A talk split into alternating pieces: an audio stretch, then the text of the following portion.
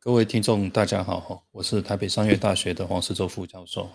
那今天呃，是我们二零二一税务实力研习哈第一次的一个系列哈。那这个系列的话呢，最主要是要跟大家分享一些非常有趣的税务的一些个案哈，在行政法院的判决里面找出一些有趣的税务个案。那找这些税务个案最主要的目的呢，是想让呃想跟大家分享说，哎，这些案件里面哈有哪些事实，非常有趣，非常生活化。然后呢，这些事实产生了什么样的税务上的问题？那这税务上问题在法律的一个观点，我们可以怎么解决啊？那法院是怎么去看待这些税务上的问题哦？那这个系列的话呢，是由我们中山普莱联合会计师事务所跟我们台北商大的这个产学合作哈。那非常感谢我们中山普莱的同仁哈，热情赞助我们这样子的一个线上 podcast 哈的一个活动哈。那今天我要讨论的是最高行政法院一百零九年判字二一二号的这个判决哈。那这个判决是讲呢，这个遗产税申报的时候有这个剩余财产分配请求权。那剩余财产分配请求权，如果当事人之间针对这个范围哦去进行一个民事的官司，就民事官司一打拖了六七年，那会不会影响到遗产税的一个申报？那会不会导致税务的一个增加？那这样的问题可不可以在程序上去做一些妥善的解决？那让我们来先做这个案件的简报哈。那这个案件的话呢，首先哈涉及的法条会有两条哈，就是《遗产及赠与税法》第十七条之一啊，这条是在民国这个呃九十八年的时候通过的这个法条哈。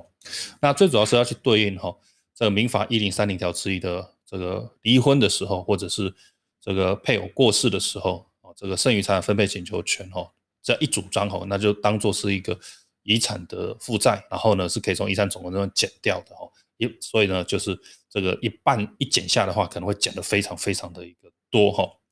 好，那第二项的话呢哦，就规定说，既然呢在这个遗产总额之后让你减掉了，哦，那在在算税的时候让你减掉了，那这个缴完税之后，是不是也要把相对应的金额哦，这个给这个生存的一个配偶？啊，如果没给的话呢，那按照遗产及赠税法第十七条之一的第二项，就必须呢要去追缴税负哈，税税局就可以去追缴这个税负。好，那但是呢，呃，情况总是会有发生一些呃不如人意的哈，意料外的哈，所以遗赠遗赠税法第四细则第十一条之一哈，还有规定说，如果特殊原因的话呢，可以呢哈报经主管机关核准哈，去延期哈。在这一年之内给付这个这个财产给这个被继承人的配偶的这件事情哦，如果没有办法在一年之内完成的话呢，那你有特殊原因可以去申请展延哦。那这是一个规定，也是这个案件最核心的所涉及的一个法令。那下来呢，哈，我们来看这个个案的一个事实。首先，我们看继承系统表。那过世人姓贾，叫贾父哈。这贾父呢是在八十八年的五月二号的时候过世哈。那他呢？这个有两任的妻子哈，他这个这个前妻的话呢，在六十二年过世，然后呢过世的大概经过两年就娶了一个后妻哈，那他有四名子女，这个被继承人甲呢有四名子女哦，就是这个丙丁戊庚哈这四个人哈，那这四个人都是前妻所生哦，都是前妻所生，那从这地方大家知道说，那可能呢哈，这个这个跟前妻所生的子女跟后来的这个续弦呢，可能呢就有一些哈，呃，不会有很愉快的一些事情哈。这个事情怎么发生哈？因为呢，这个他们打完税务官司之后哈，打完税务官司之他，因为他们经历过两个税务官司哈。第一个税务官司的话呢哈，他们败诉确定。那第二个税务官司的话呢，是打剩余财产分配请求权所涉及的税额然后，那这中间呢哈，差了呃，还夹了一个跨。跨第二个税务诉讼的一个民事诉讼，这民事诉讼就是有关于剩余财产分配请求权的民事的主张。因为呢，这个后期呢，主张剩余财产分配请求权的时候，是在被继承人甲，就是这个爸爸过世之后，超过五年才去主张，所以这个超过了这个剩余财产分配请求权五年的这个主张时效。那超过这五张五年的主张时效之后呢，四个子女里面就有一个叫丙子。丙子就主张这个时效抗辩，哈，这个这边这个时效抗辩，那主张这时效抗辩的话呢，他就主张说，啊，我主张时效抗辩，所以呢，剩余财产分配请求全部都不能主张。但是法院呢，哈，这个后来民事诉讼呢，哈，就去经过六年的一个裁判哦，一审、二审、三审这样下来之后呢，确定一件事情，就是，呃，这个剩余财产分配请求权呢，啊，有五五份，啊，这有五分之一，哈，就由丙子主张时效抗辩，丙子主张时效抗辩的话呢，只能够消减掉五分之一的剩余财产分配请求权。那这个一个判决是起诉之后，民事诉讼起诉之后，过了六年才判决确定。那在这过程里面，就会涉及到，人家已经核定你哦，你已经缴完了这个这遗产税，然后很，那你缴的遗产税是以剩余财产分配请求权多少多少多少来去决定的。那这个部分的话呢，因为民事诉讼在进行，所以呢，你这遗产又不能够去进行给付。那不能够进行给付的时候呢，那是不是就已经导致了刚才所讲那个规定《遗产及赠与税法》第十七条之一的这个一年之内你没有给付，那叫补科遗产税的一个问题？所以呢，从这细人系统表大致上哦，说明是这个样子。好，那我们仔细来去看哈，跟刚才呃再重复一次，就是说，八甲父呢八十八年五月二十五月二号过世哈，那继承人是有太太啊，这这个跟前有太太，这这太太是这个后期了哈，当然跟前妻另外还有生了这个四个小孩，就丙丁戊庚。那他们呢是在八十九年一月办完遗产税申报，那办完了之后呢，就有进行行政诉讼，所以说这是第一次的税务诉讼。那第一次税务诉讼什么时候结束？一百零三年的一月二十八号。那一百零三年一月二十八号这个判决呢？哈，这个遗产税呢要付五千三百万。啊啊，对不起，这个这应纳税额是付八千三百万。然后呢，这个八千三百万是基于剩余财剩余财产的请求权这个五千三百万去算出来的。好，那这个。他们呢，呃，也是在一百零三年初的时候就已经缴纳了哈，这一个这个剩余财产呃，就缴纳了遗产税八千多万。那缴完了之后呢，那这个呃，这个在一百零四年的时候呢，税局又通知他们说，请你们提出说哈，有相当于这个五千多万的剩余财产的财产的哈，已经给付给这个这个你的后妈哦的这件事情。结果当事人提不出来，为什么提不出来？因为他们还在打另外一个民事诉讼，这民事诉讼就是确认哈剩余财产分配请求人多少钱的这个民事诉讼，所以他们就提不出来已经支付的一个证明。所以呢，国税就说好，那你提不出来就当做没分。那没分的话，按照十七条之一哦的第二项的规定，我就把你这个剩余财产分配请求权把它加回去，我就给你补了这一个两千六百多万。然后呢，这个部分呢，他们还算了一个二十一万的一个罚款哈。那罚款这部分我们就不提哈，因为这个是比较细节性另外的一个问题哦。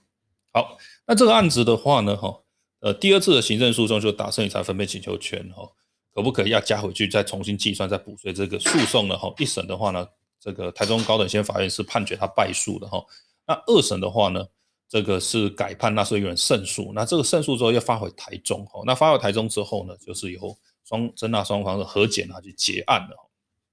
好，那刚才提过，这个案子是在吵民事的官司。这民事官司到底是吵什么呢？首先呢，哈，这个案子是在民事诉讼是在一百零二年的时候起诉，到一百零八年的时候才判决的确定，所以中间拖了六年时间。那就像我刚才提的哈，这六年中间呢，发生了两件事情。第一件事情就是他们缴完了税款，哦，然后呢？应该要在一年之内去分派剩余财产分配请求权的这个财产，相当于这个这个这个两千五百多万的一个财产，就他们没有分配，这是第一件事情。第二件事情呢，呃，就是他们还打了一个这个税务的一个诉讼，所以呢，在这一个哈民事诉讼的这段期间里面的话呢，夹了这两件事情，第一个是呃遗产税被补课哦，然后第二个是补课遗产税这个。事件呢，哦，进行那个行行政的诉讼。好，所以这个民事诉讼的一个争执点呢，是针对说，哈，呃，到底呢，哈，剩余财产分配请求权，他在主张的时候，这个太太后期在主张的时候呢，他行使这个请求权的时候，已经超过了五年的请求权时效。按照民法第一零三零条之一的规定，哈，只有剩余财产分配请求权的，必须在五年之内，哈，去请求，然后，那如果你没有请求，就会离于时效。那离于这个请求权时效的话呢，就产生一个问题，它也不是有四个继承人吗？那这四个继承人不是每一个继承人都主张这个时效抗辩的哦，哦，因为民法的规定是哈，民法游戏规则的时候，这是一个请求权，如果你没有在时效之内哦去主张的话呢，你权利不会消灭，而是这个债务人呢取得抗辩权。那这个债务人的话呢，其实严格来讲是有五个啊，因为继承是作为一个债务人来说的话，剩余财产分配请求权的一个债务人来说的话，他呢每个人都可以去主张抗辩权啊。那这抗辩权的话呢，只有一个人主张，就是大哥啊，只有大哥可以主，只有只有大哥主张。那剩下的三个这个兄弟姐妹的就没有再主张了哈。那当然，另外一个可以主张的，他不可能会主张，因为他就是这个后期了哈。后来民事法院在这个基础之下呢，哈，去判决了哈。他说，这个虽然是有一个人主张，哦，那不代表说你这个权利就是就完全不能行使哦。一个人抗辩不等于全体抗辩哦，所以呢，一个人抗辩，那就抗辩效力只基于他那一份那个五分之一的这一个呃应计份而已哈。好，那所以呢，剩余财产分配请求权就从五千三百多万哈降成四千两百六十万哦。那另外还有一个小插曲，因为这个案子是。呃，除了剩余财产分配请求权，还有所谓的遗产的分割诉讼。那遗产分割诉讼，他们就主张应该分割遗产的范围，还有包括要减掉什么？要减掉两千七百九十七万。那这个部分的话呢，就是在在他爸爸过世的前后，哦，这个后期呢，哈，就是乙呢有去提领了一些现金出来。那这些现金提领出来是算什么呢？算是生前赠与呢，还是呢，哈，这个死后的这个遗产的一个处分？那这个部分要不要算入剩余财产分配请求权？这财这个请求权已经交付了一个部分，然后那这个部分也是需要去被解决的哈。好，那这个部分是我整理出来说哈，民事诉讼跟行政诉讼的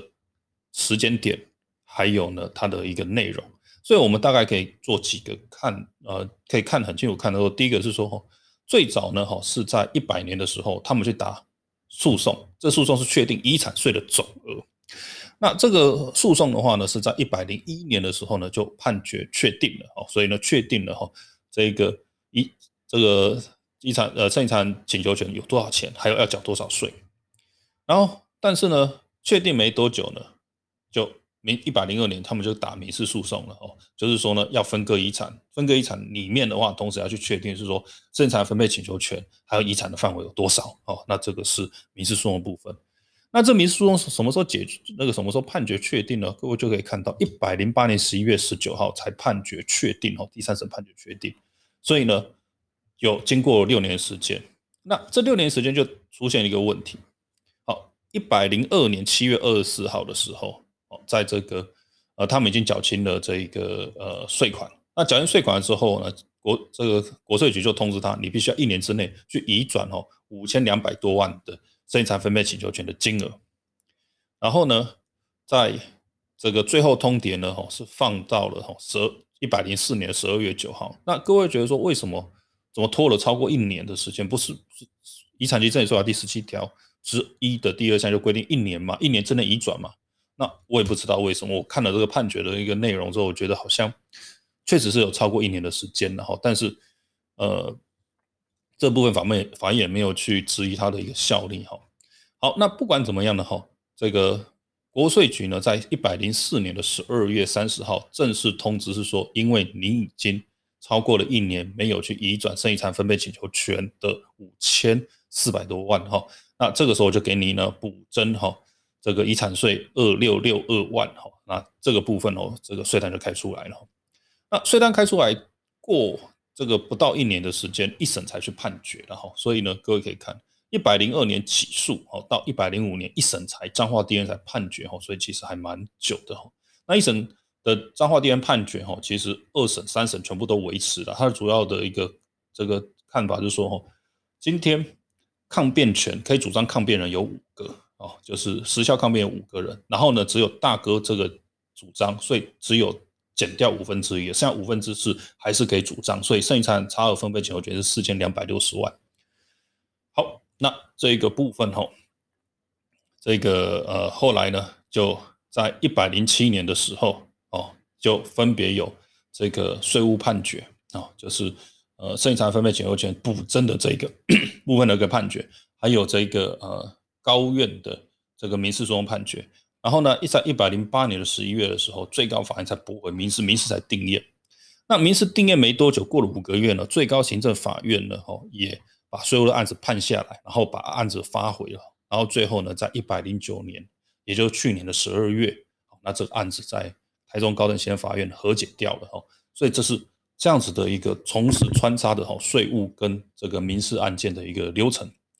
好，那我们这个案子的这个税法争点的话呢，最主要有三个哦。第一个的话呢，就是呢。那民事诉讼哈，在进行这遗产分割诉讼，那这个部分会牵连到哈，剩余财产差额请求权的一个范围哦，特别是这案子有所谓时效抗辩的问题。那这样子的民事诉讼会不会递延到遗产及赠与税法第十七条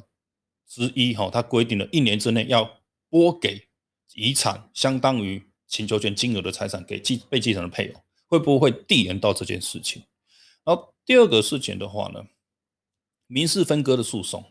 啊，遗产民事遗产分割的这个诉讼所确定的金额啊，会不会去影响到啊遗赠税法的这个追缴税负的金额？因为大家知道民事哈的一个判决的结果，他说他是确定了一个经济关系，确定了一个法律上的权利义务关系，这权利义务关系是不是直接就会变成这个遗产税的这个税基哦，因直接影响到遗产税的税基哈？那再来的话，第三个问题就是生前的时候有去提领一些啊。生前跟死后的话，有提领大概两千七百九十七万的这一个现金啊，在贾父过世的时候，那个那那这段时间哈，这个金额到底是是什么样的一个性质哦？是生前赠与呢，还是可以把它当做是剩财分配请求权的一个啊给付哈？也就从这余额把它减掉。好，那最高行政法院的判案见解，它其实写的非常的好哦。那针对刚才所提那三个争点呢，全部都有回应了哈。第一，我就简单说哈，第一个法院是认为是说，民事的遗产分割诉讼还没解决的话呢，自然而然哈，你这个一年的时效哦，你这个给付财产一年时效要自动去展延呐。换句话说，当事人一申请哦，基征机关就应该许可他展延这一年的期限。